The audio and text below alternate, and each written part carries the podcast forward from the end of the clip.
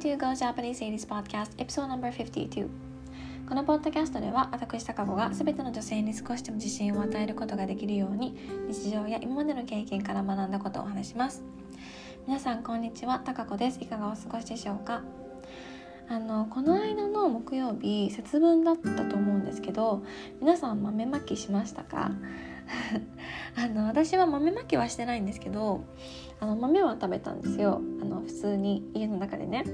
であの今日洗濯物を干してて気づいたんですけどあのベランダにお豆が2つ落ちてたんです。うん、だからあの隣の部屋の人か上の階の人が豆まきをしてうちのベランダに入れちゃったのかなって思ってちょっと面白って思いました。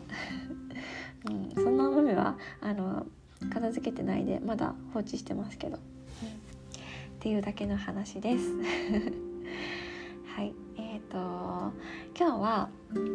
ちょっと前にあの大学生の頃カリフォルニアのサンタバーバラってところに留学してましたっていうお話をあのさせていただいたと思うんですけどそのことの、えーと出来事についてお話しようと思います。あの10年以上前の話なんですけど、うん、そんなに昔のこと話すんかいっていう感じかもしれませんが、うん、話します、う ん、あの今でもねあの本当に良かったなっていう思い出ばかりで、うん、本当行って良かったです。あのいろんな国の人たちが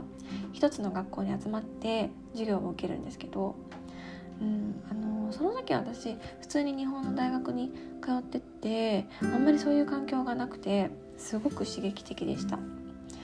うん、最初はあの本当に緊張してあの最初の2日間はほぼ何も話さずに終わってしまったっていう感じです。うん、でまああのせっかく留学しに来てるんだからこれじゃいかんと思ったんですよ。うん私留学期間がたったの2ヶ月だったので、うん、これはまずいと思って あのちょっと焦って3日目ぐらいから頑張ってあの授業とかあの授業の後とかにあのクラスの子たちにあの話しかけようって思って、うん、心がけました。うん、あので日本人の子たちもいたんですけど私はなるべく避けるようにしました。あの一緒にいて、ま、日本人同士だから安心するんですけどあの日本人の子たちとはあの日本に帰った時にあの簡単に会えるっていう理由であのいろいろ誘ってくれたりしたんですけどあの、うん、ちょっと断らせてもらってました。うん、なんせ私の留学期間はあのたったの2ヶ月だったのでなるべくあのいろんな国の人たちと関わってできるだけ英語使わないとって思ったからです。であのクラスにねドイツ人の女の子がいたんです。あのその時は私ドイツ語やってなかったのでドイツ語で話すってことができなかったんですけど、うん、であの学校で希望者だけなんですけどあの週末にあの旅行に連れてってくれるツアーみたいなのがあったんです。でうん、私がいたのがあのカリフォルニアのサンタバーバラだったのでバスとかあの車で行ける範囲の、まあ、サンフランシスコとかロサンゼルスとかラスベガスとかに、まあ、結構時間は長かったんですけどでもあのみんなで行くっていうのがあったんですけどそうであのそのドイツ人の女の子がねあのそれに申し込んだって言ってたんですよ。であのお友達と一緒に申し込んだのかなって思って聞いてみたらうん一人って言ってたんですよ。うん、で私今まで旅行ってあの友達とかあの誰かと一緒に行くものだと思ってたんですだからちょっと私の中で斬新だったんですよいい意味で。うんであのー、そう自分も留学は一人で行ったんですけどでも旅行となるとあの誰か仲のいい人と一緒っていうイメージがあったんです。あのご飯とかカフェとかは、まあ、それも、ま、それまでもあの一人で行ってたりはしてたんですけど旅行に行くっていう発想がそれまでなくてうんちょっとあの刺激的っていうかちょっとびっくりっていうか、うん、したんですよね。でもそうその考え好きって思いました。